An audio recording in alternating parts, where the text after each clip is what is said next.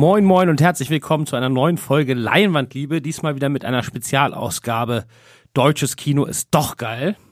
Ähm, ich bin nicht alleine da. Pascal ist hier bei mir. Hallo, hallo. Äh, letzte Folge, da hatten wir ja Girl You Know It's True und Simon Werhöfen hier zu Gast. Ähm, da habe ich Pascal erstmal singen lassen, äh, ungeplant. Da kann ich ihn heute schon mal beruhigen, das muss er heute nicht machen. Äh, dafür haben wir jetzt endlich mal in dieser Reihe und das war auch so ein bisschen der Grund, warum ich die überhaupt oder warum wir die überhaupt so ein bisschen gegründet haben und gesagt haben, wir wollen äh, das deutsche Kino pushen, wo es geht, weil es ist viel besser als sein Ruf. Und ein Bereich, in dem das ganz besonders gilt, ist äh, Genre- und Horrorkino, äh, das immer mal wieder versucht wird und dann aber doch viel öfter als verdient an den Kinokassen scheitert. Ähm, und diesen Monat startet ein äh, ganz besonderer Horrorfilm aus Deutschland in den Kinos, äh, den wir jetzt ein bisschen euch näher bringen wollen und den wir ein bisschen pushen wollen. Äh, das ist Home Sweet Home. Und äh, das Besondere an dem Film ist, äh, es ist ein One-Shot-Film und zwar ein echter One-Shot-Film, also keine gefakten Schnitte, sondern wirklich über 90 Minuten lang kein einziger Schnitt. Die Kamera rennt die ganze Zeit hinter den Figuren her. Ähm, ja, Das bist du ein Fan des Genres One-Shot oder ist das für dich eher so ein, so ein Gimmick? Ja, also für mich ähm, gibt es wenige Filme, in denen es mir auch erzählerisch dann näher gebracht wird oder Sinn ergibt. Äh, aber grundsätzlich finde ich es erstmal interessant, One-Shot-Filme zu sehen, auch einfach aus einer ähm, technischen Perspektive, weil es ist ja ein unfassbarer Aufwand, wie ihr gleich auch in dem Gespräch mit Thomas Sieben noch hört. Ähm, deswegen finde ich es erstmal interessant. Es sind vor allen Dingen viel weniger, als man denkt.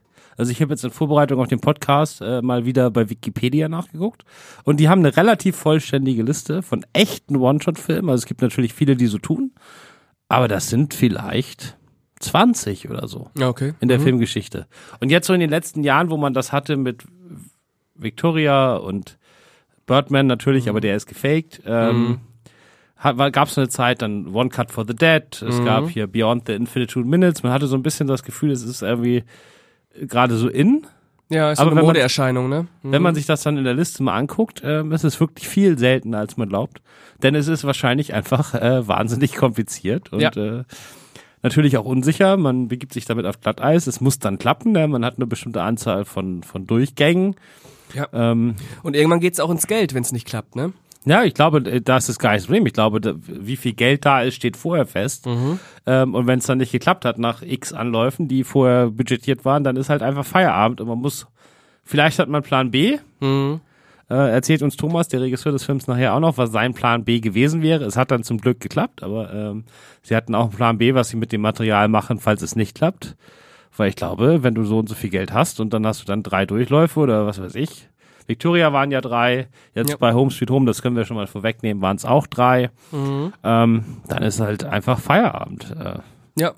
das ist spannend. Ja, also ähm, genau jetzt auch so ein Projekt wie Home Sweet Home, das ist ja, ähm, verlangt einem ja erstmal Respekt ab, das einfach anzugehen. Dann ist es noch ein deutscher Genrefilm, ein deutscher Horrorfilm, Echtzeit, ohne Schnitt, das ist schon äh, beachtlich, ja. Genau, wir können ja mal ganz kurz anreißen. Also Nilam Farouk spielt äh, Maria, die schon mal vorfährt in das äh, neue Haus, das sie mit ihrem Ehemann äh, Viktor, gespielt von David Cross, bez äh, beziehen will. Äh, das ist ein Haus, das ihr von ihren Schwiegereltern quasi geschenkt wurde auf dem Land. Äh, so ein bisschen abgelegen. Kommt da schon an, da ist es schon fast dunkel. Und äh, ihr Mann will noch irgendwie so, der hat ist Manager und muss noch ein paar Meetings machen und kommt danach. Und sie ist halt hochschwanger, kann sich dann auch noch so ein bisschen sehr langsam bewegen und so. Und irgendwann kriegt sie halt dann auch schon so leichte Schmerzen und so. Das ist ja eh schon so ein mega unwohles Gefühl, wenn keiner da ist, der dir helfen kann und du das so hast. Und dann entwickelt sich aber auch noch eine, eine Geistergeschichte. Ähm, Leute entpuppen sich als viel böser, als man glauben könnte. Im Keller laut ein, ein hunderte Jahre altes Geheimnis, das dann noch, äh, noch an die Oberfläche quillt. Und ähm, ja, es gibt, äh, was man nicht so kennt aus One-Shot-Filmen, es gibt Jumpscares, es gibt Traumsequenzen, äh, die ziemlich überraschend kommen für, also dass wirklich gerade so die Realitätsebenen sich wechseln, ohne dass es einen Schnitt gibt. Ähm, das ist auch eine absolute Besonderheit dieses Films. Ja, ähm, da haben wir auch noch mit Thomas drüber gesprochen. Mich hat das irgendwie, als er davon erzählt hat, so ein bisschen an den klassischen Bühnenbau äh, erinnert. Äh, wenn äh, bei einer Szene auf der Bühne zur gleichen Zeit gerade erst noch das Set aufgebaut werden muss, während die Schauspieler gerade an anderer Stelle sind. Das ist äh, sehr interessant, das mal in so einem äh, in so einem Kinoprojekt zu sehen, ja. Genau, und äh, ja, also wenig überraschend, äh, weil der Film halt dann doch so besonders ist. Äh, hat, wurde er auch eingeladen aus Frightfest nach London, also eins der Genrefilmfestivals der Welt. Äh, dort hat er seine Weltpremiere gefeiert. Jetzt kommt er im Januar ins Kino, also Mhm. diese Woche. Ja. Und äh, wie gesagt, also wir können euch wirklich nur ans Herz legen, ähm, wenn ihr mal wieder Bock auf Horror habt, nehmt mal den. Ähm, ich bin der Meinung, dass das deutsche Genre-Kino und speziell das deutsche Horrorkino viel besser ist als sein Ruf, weil äh, ich weiß auch nicht genau, warum das so einen schlechten Ruf hat. Und ähm, ja, wir müssen das irgendwie pushen. Und dafür gibt's diese Sektion Deutsches Kino ist doch geil. Ja. Da stehen wir voll dahinter. Ähm, ich will da mehr von sehen, auch wieder im Kino. Auf Netflix haben wir ja so die letzten Jahre so als Deutschland, in Anführungszeichen, äh, wieder so ein bisschen zurückgefunden, ne? Mit Dark, hat richtig Aufsehen gemacht.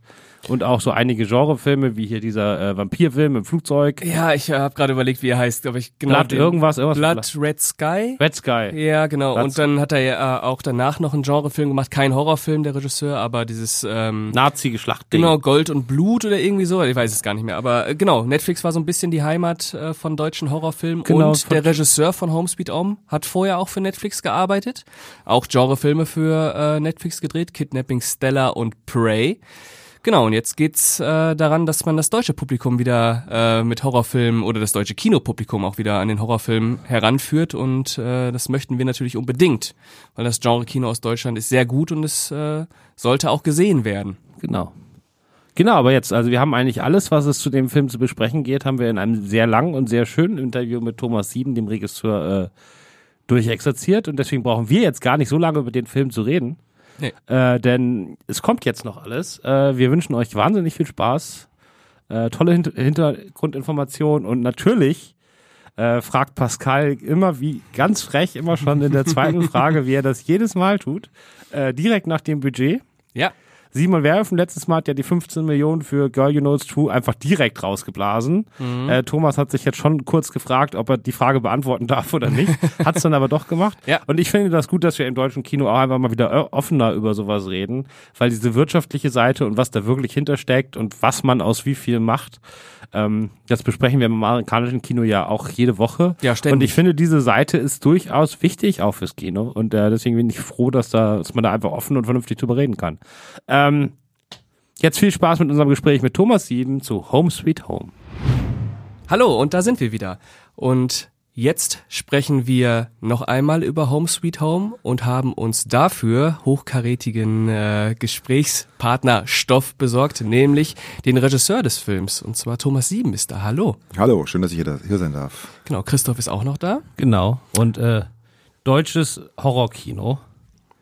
Dazu noch ohne Schnitt in einem Take. Aus wie vielen Produzenten und Verleihstudios wurdest du nach den ersten zwei Sätzen deines Pitches direkt herausgeschmissen oder war es doch nicht ganz so schlimm, wie man sich das von außen jetzt vorstellt? Nee, das war sogar genau umgekehrt. Es war äh, so, dass die Idee zwar ähm, eine alte Idee von mir ist. Die Idee war immer eine schwangere Frau, die sich ja nicht so gut bewegen kann, eine hochschwangere Frau in, in, einem, in, einem, in einem Geisterhaus, aber dass diese Idee nochmal rausgeholt wurde, die ist schon, schon ein paar Jahre alt ist, liegt tatsächlich, dass die Konstantin-Film auf mich zugekommen ist und mich gefragt hat, möchtest du einen Low-Budget-Horrorfilm mit uns machen? Äh, Und ich dann wieder ein bisschen überlegt habe, was man machen könnte, welche Richtung man gehen könnte. Und es, es so, die Idee war auch immer was formell, was dem Film was Besonderes zu geben, dass es eben nicht so wahllos wirkt. Und dann sind wir auf dieses äh, One-Shot-Thema gekommen, was, äh, wo die Konstantin-Film auch ähm, sofort total mitgezogen äh, ist, was mich natürlich, wie er auch sagt, was erstmal verwunderlich klingt. Und ich war da aber ganz, ganz glücklich und äh, positiv überrascht. Was heißt Low Budget? Wie teuer war der Film? ich weiß gar nicht, ob ich das sagen darf, aber äh, so 1,5, ich glaube 1,5, 1,8, irgendwie so da. Also das klingt jetzt vielleicht viel, aber ich glaube, jede normale Kino-Romcom kostet unter 5, ist dann mittlerweile nach Inflation nichts mehr zu machen. Das heißt, das ist Pascal traut sich mittlerweile immer, das als zweites zu fragen. Und als letztes hatten wir ja Simon Werhöfen hier, das waren 15 Millionen. G- Genau, ne? Ich glaube, ja, genau, das sieht man mal. Ich meine, das ist natürlich auch ein, äh, Simons Film ist natürlich auch sehr so äh, ausstattungsmäßig in der Zeit und Amerika und viele Reisen. Aber ähm, so dieses äh, eins bis zwei würde ich jetzt so das Low Budget ansetzen. Alle, Genau. meine, alle meine Filme waren jetzt in dem Bereich darum. Wie viele Durchgänge eines äh, kein Schnittfilms kann man sich denn damit leisten? Drei. Genau drei. Also wir hatten drei und äh, die, die Legende erzählt ja und die, die Wahrheit auch, dass äh, Sebastian Schipper mit seinem One-Shot-Film Victoria auch drei Durchgänge hatte. Und ich, das scheint so irgendwie äh, das, das zu sein, wo, wo Produzenten auch sagen, ja, das macht Sinn. Wir hatten nämlich äh, vor zwei, drei Ausgaben genau dieses Podcasts hatten wir, wie heißt er, wie heißt er, wie heißt er? Vor zwei, drei Ausgaben? Der Hauptdarsteller von Victoria. Äh, Lau. Frederik Lau. Frederik. Lau, hier im Podcast. Ja. Und der hat nämlich gefordert, dass endlich der zweite Durchgang äh, herausgegeben wird Ja. von Sebastian Schipper, weil er der festen Überzeugung ist, dass der viel besser sei als der dritte, der jetzt der Film geworden ist. Also Also, da wurde sich Jahre später noch drüber geschrieben. War bei euch dann sofort klar, welches der beste Durchgang war oder wurde das lange diskutiert? Nee, also das ist, äh, lustigerweise habe ich mit Sebastian Schipper vorher telefoniert. Wir kannten uns nicht, wir sind dann so connected worden, um so ein bisschen einen Austausch zu machen. Das war sehr interessant. Da hatte ich den Eindruck aus seiner Erzählung, dass er den zweiten äh, Durchgang nicht veröffentlichen möchte. Äh, und das war bei uns ehrlich gesagt genauso. Also der erste Durchgang war gut genug, so dass man so den ganz, der ganz hohe Puls war weg, weil man merkte, okay, wenn alle Stricke reißen, können wir den ersten Durchgang benutzen. Äh, der zweite Durchgang war absolutes Waterloo. Äh, Mikros sind ausgefallen. Die, die Nilam, also unsere Hauptdarstellerin, hat irgendwann ihr Spiel, also das Handy, was sie im Film benutzt, auf der Couch vergessen und hat dann immer sich von der Kamera weggedreht, wenn sie die zahlreichen Telefonate führen musste. Der Kameramann ist an der Tür hängen geblieben, so dass es einen riesen, äh, einen unreparierbaren Ruckler gab. Und dann war es, dann musste es der dritte Take sein und es war auch der dritte Take. Man muss dazu sagen, aber wenn man sich jetzt fragt, hä, wieso macht die Konstantin so ein Experiment mit? Wir haben natürlich im Vorhinein schon Punkte geplant, wo wir hätten schneiden können. So, es gab drei, äh, zwei Punkte in dem Film, also nach dem ersten Akt nach dem zweiten Akt, wo es Momente gab, wo wir hätten, wenn alles schief gelaufen wäre, hätten wir den ersten Akt aus dem ersten Take, den zweiten Akt aus dem dritten und den dritten aus dem zweiten. Also das hätte man schon irgendwie so zusammenbauen können. Wir haben es aber nicht gemacht. Wir mussten es zum Glück nicht machen. Äh, aber äh, es gab schon sowas wie eine Versicherung. Dennoch ist das Erlebnis als Regisseur, dass man kann ja auch nicht eingreifen. Das ist ein bisschen wie die Mondlandung. Man kann sich das alles anschauen, aber man kann eigentlich nichts machen, weil in der Sekunde, wo man eingreift, ist eigentlich schon zu spät. Dann ist irgendwie schon der alles die, die Kuh ins Eis gebrochen quasi. Aber jetzt, also Film ist ja sozusagen ein magisches Medium, wo man quasi mit Schnitten oder überhaupt mit filmischen Techniken trickst, ne? Also man kann ja einfach mit Gegen Schnitt gegen äh, zwei Leute miteinander reden lassen, die sich nie in ihrem Leben gesehen haben. Äh, und in unserem Kopf funktioniert das ganz einwandfrei. Warum glaubst du, hat es eine andere Wirkung, wenn die schnittlosen Filme wirklich ohne Schnitt sind? Weil wenn jetzt, also klar, es gibt ja diese Szenen im Keller, wo dann einmal durchs Dunkle geschwenkt wird, da hätte man natürlich schneiden können. Klar. Und ich hätte es nicht gemerkt. Also ich wusste nach dem Film, Ja. ich habe dann bei, bei der Presseagentur nachgefragt, äh, ob es wirklich ohne Schnitt ist oder nicht, weil ich konnte das nicht beurteilen.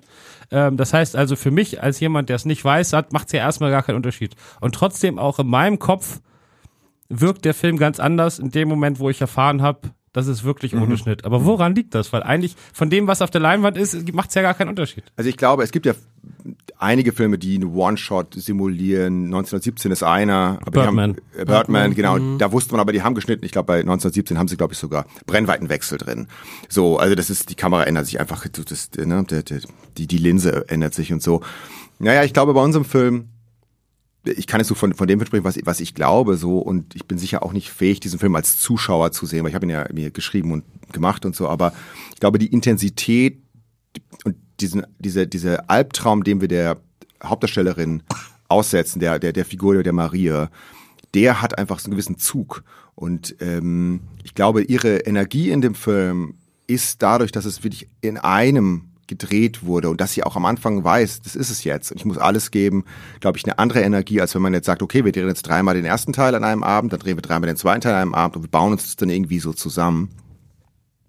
Ich glaube, das gibt dir schon eine, schon ganz, eine ganz besondere Power und nochmal eine andere Sogwirkung. Vielleicht ist es aber auch alles Projektion. Das weiß ich nicht. Genau, es ist, glaube ich, vor allen Dingen, es ist halt einfach eindrucksvoller, wenn man es weiß. Ist Ja. irgendwie, irgendwie ist es so. Ja, aber was mich jetzt noch interessieren würde, wir, wir waren jetzt schon im Drehprozess drin, die Vorbereitung. Ja. Wie läuft sowas ab, wenn man sich wirklich vornimmt, wir drehen jetzt einen One-Shot-Film? Das ist ja eine große Choreografie, da muss alles sitzen. Kannst Genau. du da ein bisschen drüber erzählen, wie Ja. lange man da plant, wie das so abläuft? Äh, Genau, also noch, noch einen kleinen Schritt zuvor.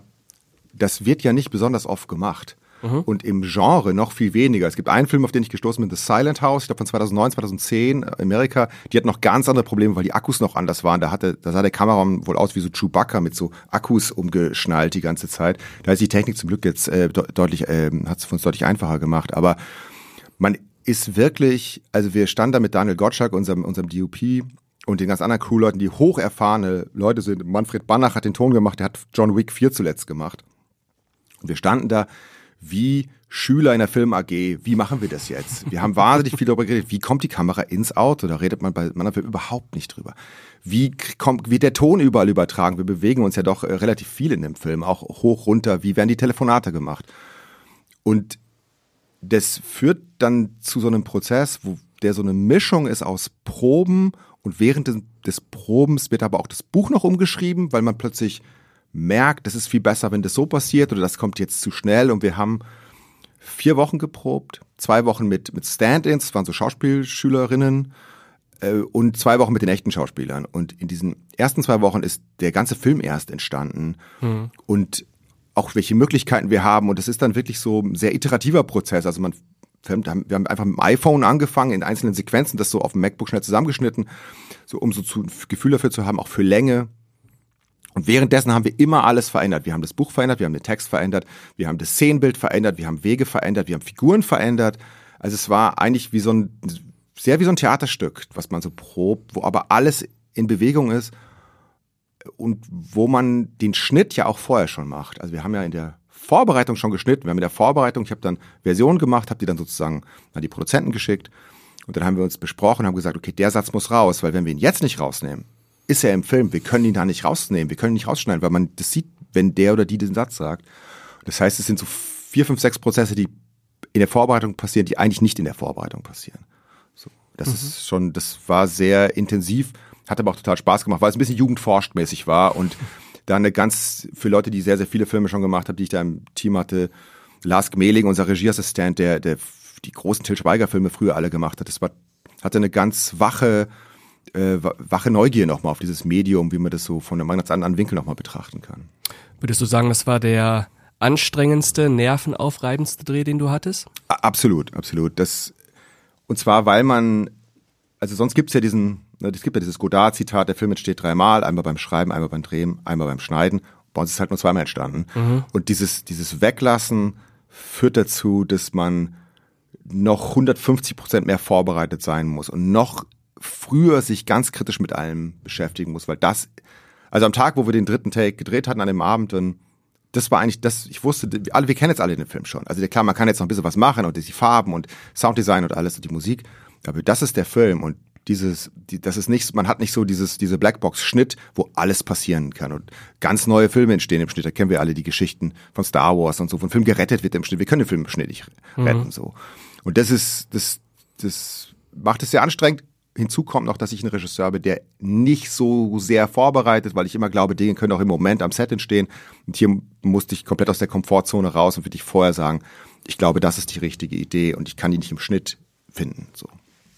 Als du dir dann den fertigen Film angeschaut hast, gab es dann auch noch Sachen, wo du dir dachtest, ah, das hätte man vielleicht doch noch mal anders machen können? Das gibt's ja immer. Ja, ja, ja auch da. Also klar, ich, also ich glaube, die, die eine der größten Erkenntnisse ist, dass, dass der One-Shot Vorteile hat, weil er eine Intensität und so, eine, so, ein, so ein Strudel, so ein Sog hat. Nachteil ist aber, dass man natürlich auch bestimmte Details gar nicht darstellen kann, weil die Kamera von der Brennweite da gar nicht hinkommt oder weil oder weil wenn man jetzt so auf so ein Detail sich zubewegen würde, würde plötzlich so ein bisschen der der Flow und die Subjektivität des Films würde sich verlieren. Mhm. Oder wir konnten konnten einfach auch, wir haben das auch wirklich ausprobiert. Man konnte auch kaum Totalen machen, weil das immer was ganz gestelltes plötzlich kriegt.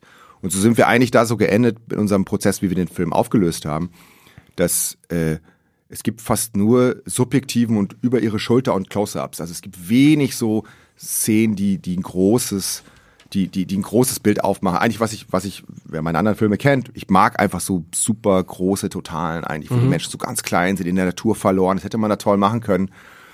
Aber es hat sich einfach falsch angefühlt. Mhm, mh. Und wie reagieren Schauspieler, wenn man denen das pitcht? Sind die dann eher ein bisschen skeptisch und muss ihnen noch mehr sie versichern, dass das schon klappen wird? Oder im Gegenteil sagen sie, habe ich richtig Bock drauf, ist mal was anderes? Also ich glaube, dass, dass, dass, dass das Argument oder das, das Element des One-Shots auch die, die Schauspieler total zu dem Projekt gezogen hat, weil es was Außergewöhnliches ist. Und der Cast ist ja auch dementsprechend äh, hochkarätig, da haben wir echt viel Glück, viel Glück gehabt. Mhm. In dem Prozess selber aber gibt es natürlich Momente, wo stark gezweifelt wird. So und gab es bei dem Film auch so, dass, dass, dass ich mit, mit Schauspielern gesprochen habe, die sagten, oh Leute, ist das, ist das hier geil oder ist das das Beste oder jetzt würde man eigentlich das machen wollen oder also es gab schon Momente, die hatte ich aber als Regisseur auch, dass man wirklich denkt, ich glaube, das ist die schlimmste Idee, die ich je hatte. So und aber klar, da muss man einfach durchziehen. Aber davon abgesehen, ich glaube, das gibt bei jedem Film, dass man irgendwie am Set steht, irgendwas funktioniert nicht oder man kriegt Muster zugeschickt und denkt so, um Gottes Willen, wie sieht es aus? Äh, ich muss umschulen. Also ich glaube, diese, diese apokalyptischen Zweifel hat man ja immer in dem komischen Filmemacher-Welt, wo man ja nie wirklich weiß, ob was gut ist oder nicht. Jetzt habt ihr das ja mit einer Sache zumindest ein bisschen leichter gemacht, dass ihr nur die eine Location habt, also das Haus und die Umgebung. Aber ihr habt auch zwei Sachen gemacht, die ich so aus One-Shot-Film nicht äh, kannte und die ich glaube, also von außen für, zu für sehr schwer halte. Äh, das ist zum einen, also wir verraten jetzt nicht genau, worum es geht, aber es gibt ja ein Geheimnis aus der Vergangenheit, das dann so langsam auch in die Bilder überschwappt. Und dann gibt's Sequenzen, die entweder Zeitsprünge oder Träume oder Geistererscheinungen sind, äh, die dann irgendwie so komplett aus diesem, eine Frau geht durchs einsame Haus und ist trotzdem plötzlich 100 Jahre früher an so einem Lagerfeuer oder so. Und das zweite sind die Jumpscares, ne? Das ist eins der, der Elemente des Horrorkinos, die normalerweise darüber funktionieren, im richtigen Moment einfach schneiden, lauten Musik, vollkommen egal, was da gezeigt wird, kannst du auch ein lachendes Baby zeigen, erschreckst dich trotzdem. Ähm, das heißt, das funktioniert ja eigentlich so ganz technisch. Und bei euch müssen ja jetzt genau in der richtigen Millisekunde im Hintergrund muss jemand am Fenster erscheinen oder jemand im Hintergrund einmal durchs Bild huschen. Äh, ja. Das sind so die beiden Elemente, wo ich sage, das, das sind so extra Herausforderungen, wo ich jetzt auch die Vorbilder nicht wüsste. Ja, also ich, wir haben ja den Film auf dem Fright Fest in London, dem, dem, dem größten UK äh, Horror Festival, äh, haben, hatten wir eine Weltpremiere und da war das auch das Hauptfeedback ähm, zu dieser Traumsequenz, so, dass die Leute gesagt haben, das haben sie echt noch nie gesehen in einem One-Shot-Film oder in überhaupt, äh, wie wir das denn sozusagen versucht haben umzusetzen. Äh, also zu dieser Traumsequenz oder dieser, dieser Wechsel der Realität, der in dem, in dem Film stattfindet, für mich war das also vor meinem, den Film, den ich davor gemacht habe, Prey, Netflix Original Film, ich, ich finde den Film äh, toll selber. Ein großes Feedback, was aber kam, war, irgendwie kennt man das alles schon. So, ne? Also das ist ein bisschen Deliverance, ein bisschen so Slasher-Dramaturgie und am Ende so. Und das, danach habe ich gedacht, okay, fair enough, ich weiß schon, was ihr meint. Und jetzt wollte ich mal ein paar Elemente reinbringen, die es so noch nicht gibt, wo man wirklich sagen kann, okay, wir sind echt die Ersten, die, das jetzt gemacht haben. Das ist so die, die Idee der Traumsequenz. Hinzu kommt natürlich das, ohne jetzt zu viel zu spoilern, man ja auch was erlebbar macht, was sonst nur erzählt werden würde in dem Film. Und die Emotionalität ist ja total wichtig, da auch Dinge zu fühlen und nicht nur zu verstehen. Mit den Jumpscares, da muss ich sagen, da ist einfach viel CGI auch dabei. Also wir haben den Geist dann einfach da reingesetzt. So und weil das Element auch noch zu koordinieren, hätte, glaube ich, den Rahmen gesprengt irgendwie. Mhm. Und da ist auch viel Sounddesign und Musik eh bei dem Film noch mal mehr als bei anderen, bei anderen Filmen und so. Aber äh, ja, klar, aber natürlich der normale Jumpscare funktioniert wahrscheinlich über so ein Hin- und Her-Geschneide. Ist es, was ist da, was ist nicht da? Und dann ist plötzlich doch was da und dann geht, macht man die Tür zu und dann ist dahinter auch noch was und so. Klar, da musste man schon noch mal umdenken und so ein bisschen die normalen technischen Konventionen verlassen. Aber das Genre ist ja dankbar dafür, dass man, man weiß ungefähr, wo man hin muss und so. Ne? Und das, das war so, war unser Weg, auch Jumpscares in dem Film zu haben. Mhm. Wie lange habt ihr nach der passenden Location gesucht? Also es war die erste, die wir angeguckt haben. Wir haben dann natürlich gedacht, das kann ja, kann, kann's ja jetzt nicht sein, haben dann noch weiter gesucht, haben dann, haben dann die erste genommen. Aber das ist, auch das ist tatsächlich öfter so, dass man die Leute, die die Location suchen, sind ja alles Profis und da schlagen sie was vor und man denkt dann aber so, nein, nein, ich will noch mehr sehen und dann sagt man so immer, okay, nee, das ist schon irgendwie, ist schon irgendwie geil. Also die, das, das Haupt, der Hauptvorteil dieser Location, unabhängig davon, dass, dass die Unterkellerung sehr weitläufig ist, was für, für das Buch wichtig war, ist, dass es ein weitläufiges Wohnzimmer gibt mhm. und man nicht so eingeengt ist und weil sonst was in so Thriller-artigen Momenten immer hilfreich ist, wenn es tote Winkel im Bild gibt, wo man nicht weiß, ob da vielleicht jemand hinter ist. Das erzeugt einfach eine andere Spannung, als wenn man jetzt Leute von der Wand äh, filmt. Und das war das Hauptargument dafür. Und natürlich, dass wir es auch bekommen haben und das ist auch irgendwie diesem, was in dem, geht es ja in dem Film so ein bisschen darum, die jungen, gut situierten Berliner ziehen aufs Land und mhm. gentrifizieren das Land irgendwie. Und das ist genau so ein Ding. Da, das, das, das erzählt das sehr schön. So. Ich bin in meinem Leben in drei, ich habe in meinem Leben in drei Wohnungen gewohnt, also in eigenen, und ich habe in meinem Leben nur drei Wohnungen angeguckt und habe alle drei gemietet. Also man kann auch einfach nach dem ersten Mal sagen, ja, da, bist du die Ausnahme, glaube ich. Ja, vor allen Dingen in Berlin. Ja, ja, gerade in Berlin, ne? Ja.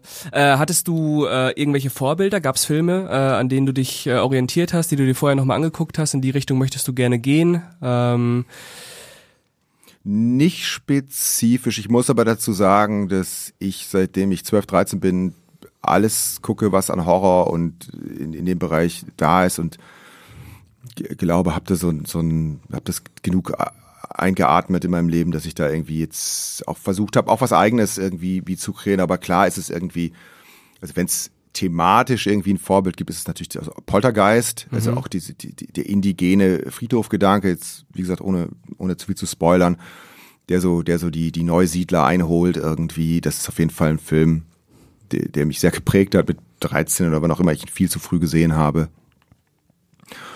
Und sonst natürlich, gerade in der zweiten Hälfte des Films, wird es ja so ein bisschen mehr Social Horror, was ja ein Riesenthema in den letzten Jahren mhm. äh, geworden ist durch Jordan Peels Filme und Ari Aster und so. Und äh, mir war da thematisch eher wichtiger, was ich auch schon in meinen letzten beiden Filmen erzählt habe, dass es irgendwie auch dann wieder um toxische Männlichkeit und so geht und wieder das, wie der, wie der dritte Akt sich dann halt so zu Ende erzählt. Und so, nee, aber es gab jetzt nicht so ein spezifisches Vorbild, weil es gibt ja auch in der, in der Art irgendwie ganz viel, aber dann sind ja auch alle Spukhausfilme, haben ja dann auch ein eigenes Element und so. Ich hatte da, also muss ja gar nicht stimmen, aber ich hatte beim Gucken total starke H.P. Lovecraft-Vibes.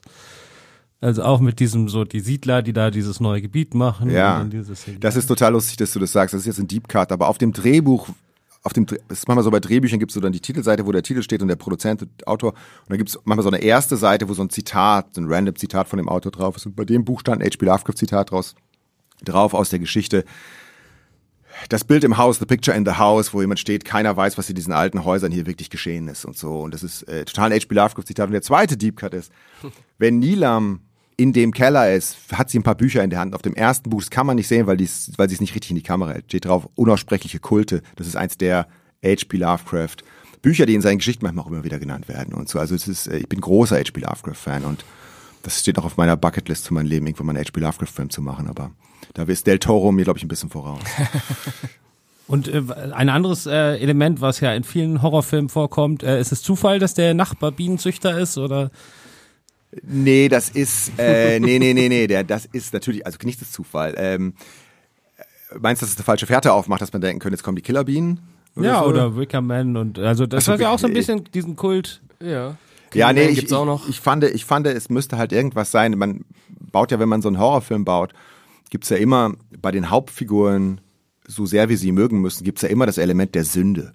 So dass die Hauptfigur auch eine Sünde auf sich hat. So, ne? Naomi Watts in The Ring vernachlässigt ihre Tochter ein bisschen. So, auch wenn sie unsere Hauptfigur ist und so, ne? Und äh, Gregory Peck in das Omen lügt seine Frau an, dass er das Kind getauscht hat. Und hier brauchten wir irgendwie ein Element der Sünde, was ich gesucht habe beim Schreiben, dass, äh, dass, dass Nilam und David mit dem, also bei den Hauptfiguren, die kaufen das Haus und dann müssen aber die Bienen von dem armen, leicht creepy Nachbarn aber umziehen, dass irgendwas ist, was lebendig ist. Also nicht nur sagen, hey, deine Hollywood-Schaukel muss weg, sondern dass Lebewesen davon betroffen sind, dass es ein bisschen tiefer geht. Man versteht es gleichzeitig, weil Bienen ja auch ein bisschen bedrohlich sind. Und es ist so ein bisschen so ein Genre-Trope, Genre ne? dass man sagt so, oh, die Bienen kommen, aber dass irgendwas wirklich, was, dass sie was, was machen, wo man eigentlich sagt, ah, finde ich nicht cool. So. Was macht dir am meisten Spaß, einen Horrorfilm zu drehen? Am meisten Spaß, unabhängig jetzt äh, davon, dass, dass man sich in dieser tollen äh, Welt bewegen kann, wo einfach viel mehr möglich ist und man automatisch immer in Geschichten kommen, wo es um Leben und Tod geht. Also man muss mhm. da nichts hindrücken. Äh, macht mir Spaß, dass es sehr technisch ist und dass ähm, diese Inszenierung jetzt bei dem Film nochmal speziell, weil das dieser One-Shot war, aber auch da waren die Vorbereitungen. Das ist ein sehr technisches Film machen und zwar im besten Sinne, weil man es gibt ganz klare Aufgaben und die Hauptaufgabe ist, der Film muss spannend sein. So und das das ist ein sehr dankbares, weil, weil, weil, also zum einen macht es einem Angst, weil man kann damit auch scheitern. Leute können sagen, vielleicht total langweilig, ich habe mich gar nicht erschreckt, okay. ja, will, man, will man auch nicht hören, aber dieses, okay, wie können wir das jetzt noch an, anspitzen? Wo können wir noch eine Andeutung machen? Wo können wir im Sounddesign? Was müssen wir sehen? Was müssen wir auch nicht sehen? Also oft, gerade die Szene in dem Film, wo sie, wo, wo dieser Traum entsteht, da sehen wir ganz lange nur sie, wir sehen was, wir sehen, dass sie was sieht, aber wir sehen nicht, was sie sieht. Und die Art, das so rum zu inszenieren und nicht die Kamera in die andere Richtung zu halten, das sind Sachen, die machen so unglaublich Spaß, das auszuprobieren und dann merken, nee, jetzt hat's noch mehr Spannung, jetzt hat's noch mehr Spannung. Und das ist ein total befriedigendes äh, Arbeiten. Das war bei meinem letzten äh, Film auch schon so, dass man wirklich merkt, dass man immer von der Aufgabe der Spannung kommt. So wie in einer Komödie man immer von der Auf Aufgabe des Humors kommt, unabhängig von Thema oder Performance. Es muss einfach spannend sein, sonst ist alles andere egal. Es ist erst ein Horrorfilm, wenn die, wenn die Zuschauer Angst haben, so, ne? Und nicht, wenn wir denken, es ist ein Horrorfilm. Mhm. Ich glaube, ähm, es ist für viele Zuhörer und Zuhörerinnen jetzt auch nochmal interessant, wenn du ein bisschen darüber erzählst, wo denn eigentlich die Unterschiede zwischen Streaming und äh, Kino liegen. Also für Streaming zu arbeiten und fürs Kino. Kannst du da mal so ein bisschen ausholen? Wir hören gespannt zu. Ja, also ich kann nur meine, meine Perspektive erzählen. Also nochmal zu die beiden Filme davor. Der erste war Kidnapping Stella der zweite war Prey, waren Netflix Original Filme. Äh, das ist jetzt ein Kinofilm. Hm, ich also gibt's ja große Theorien, so für den Algorithmus schreiben, für den Algorithmus drehen, diese, diese ganze Diskussion zwischen Filme machen versus Content, wird viel drüber geredet, Christopher Nolan redet da viel drüber, andere Leute und also viel tollere Leute reden da äh, viel drüber. Ich kann da, ich weiß gar nicht, ob ich da so viel zu sagen kann. Also was sicher im Streaming so ist, dass wenn man einen Film für Streaming macht, ist sicher das Risiko geringer, damit irgendwie auf die Nase zu fallen. So, mhm. ne? Also, weil wenn der einigermaßen vernünftig rausgebracht wird vom, vom Streaming-Dienst, dann machst du damit deine Zuschauer. So, mhm. ne? Im Kino ist natürlich immer das Risiko höher. Man muss aber auch dabei sagen, dass die Filme, die ich jetzt gemacht habe, also auch die beiden Netflix-Filme, die sind vom Budget, wie eingangs gesagt, so niedrig. Auch in der, in der Kinoauswertung ist das Risiko jetzt nicht so dass da irgendjemand sein Haus verpfändet hat. So, äh, das ist, das ist ziemlich ähnlich. Und am Ende des Tages sind es immer die Ansprechpartner. Ne? Also mit wem hat man bei dem Streaming-Service zu tun, mit wem hat man, mit welcher Produktion macht man seinen Kinofilm, mit welchem Verleih macht man seinen Kinofilm.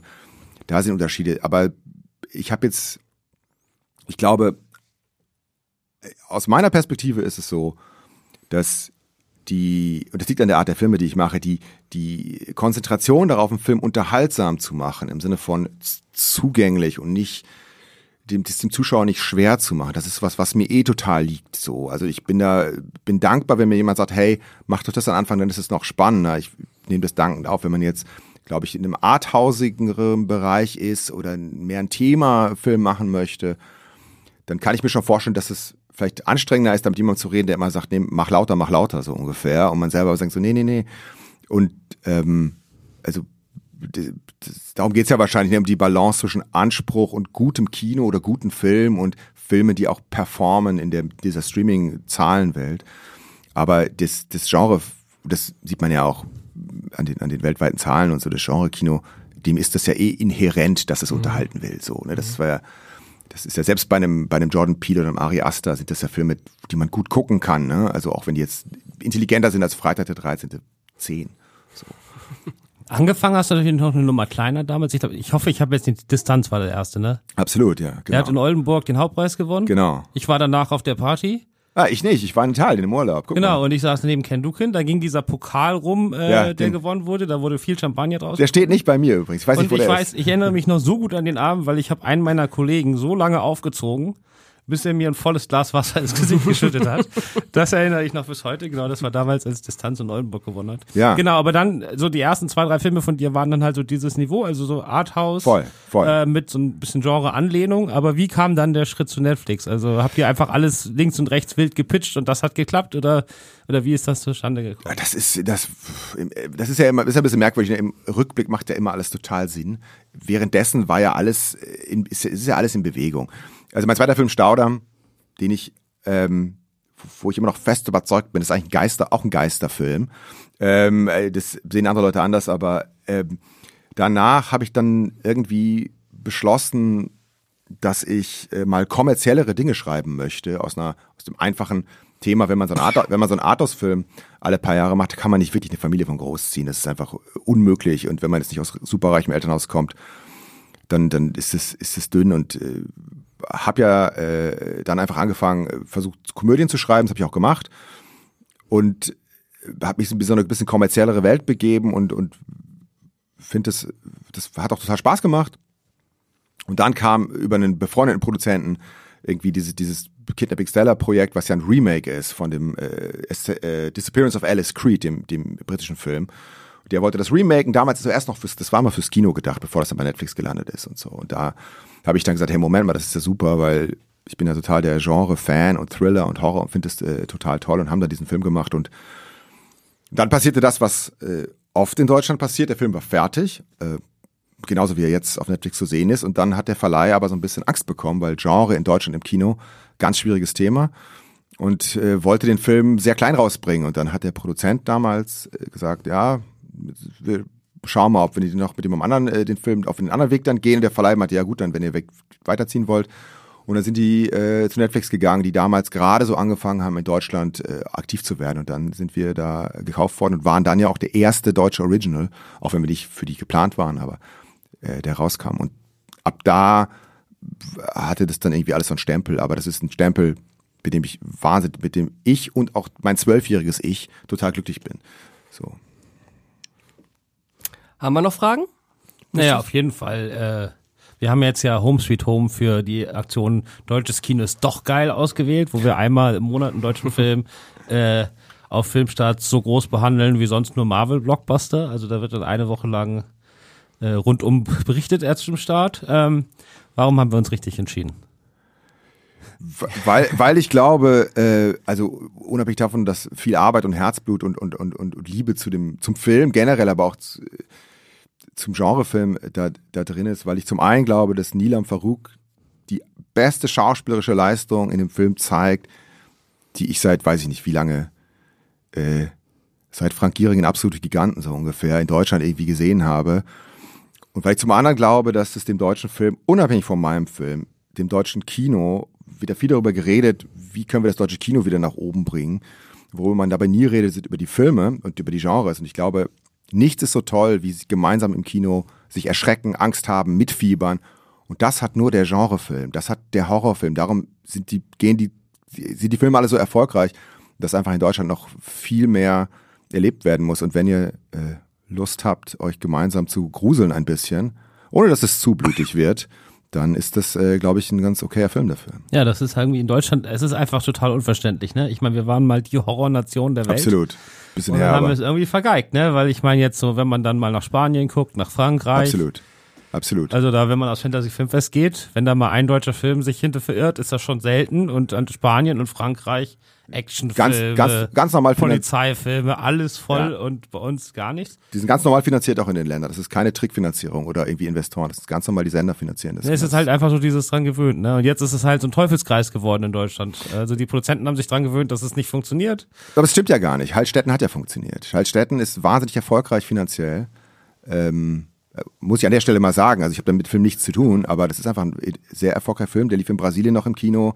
Der hat viele internationale Auswertungen gehabt. Irgendwie, der hat äh, richtig Geld verdient, der Film. Genau, also das, das, das deutsche Horrorkino international. Also ich meine, mein absoluter Lieblingshorrorfilm der letzten zehn Jahre, äh, außer Hereditary, ist Der Nachtmar, auch aus Deutschland. Hat hier fast niemand gesehen.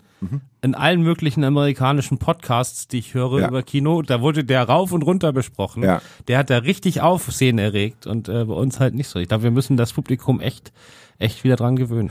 Der Film in der Hinsicht, der mich in den letzten Jahren am meisten erschreckt hat, ich mochte den überhaupt nicht, aber davon abgesehen, äh, war abgeschnitten, Okay. wo ich mir gedacht habe, so absolute Starbesetzung. Ja. Das Buch ist einer der Überbestseller, das Ding ist riesig produziert. Und er hatte am Schluss irgendwie 100, nicht mal 100.000 Zuschauer. Das war so eine Sache, wo ich gedacht habe, so, in so ein Film in Frankreich rausgekommen wäre, hätte der eine Million gehabt, locker. Ja, das ist, äh, das ist natürlich ein riesengroßes Thema, wo, wo, woran das liegt. Und aber es ist, also ich, es ist nicht der fehlende Erfolg. Heilstätten war erfolgreich, dass da nicht ein Jahr später Teil 2 rausgekommen sind, ist, da kann man mich irgendwie, äh, weil ich habe keine Ahnung, ich kann das, ich ahne, warum das so war und so, aber ich finde, da müsste doch irgendjemand mal, mal nachgelegt haben. Wir haben jetzt nachgelegt irgendwie oder versuchen da nachzulegen, auch das, das zu machen, aber das ist halt irgendwie ein Kampf bergauf, so, weil man einfach gegen viele äh, Sachen kämpft, auch, auch in der Finanzierung vor allem und auch gegen das Publikum, wobei ich glaube, das Publikum will, das Publikum guckt so viel heutzutage nach, mhm. nach, nach Corona und nach 15 Streaming-Services. Ich glaube schon, dass da ähm, ein Markt da ist, aber man muss es halt, äh, man muss es halt machen und man muss es auch können. Also das sage ich als jemand, der das, der da immer wieder sehr viel lernen muss bei diesen Produktionen dieser Filme. Man muss auch, die Filme müssen auch eine gewisse Qualität haben, weil die Leute sind die Qualität von den anderen gewohnt, die es schon seit ganz langer Zeit machen. So. Okay. Das ist ein schönes Schlusswort. Das war ein schönes Schlusswort, genau. Dann würde ich mich an dieser Stelle bedanken, dass du da warst, Thomas. Sehr gerne. Vielen Dank euch. Christoph. Super. Also Dank, guckt Home Sweet Home. Also wir müssen alle wieder mehr deutsches Genre-Kino gucken. Also ich ja. gucke sowieso jeden Film, der, der in dem Bereich in Deutschland rauskommt. Das ist äh, Ehrensache.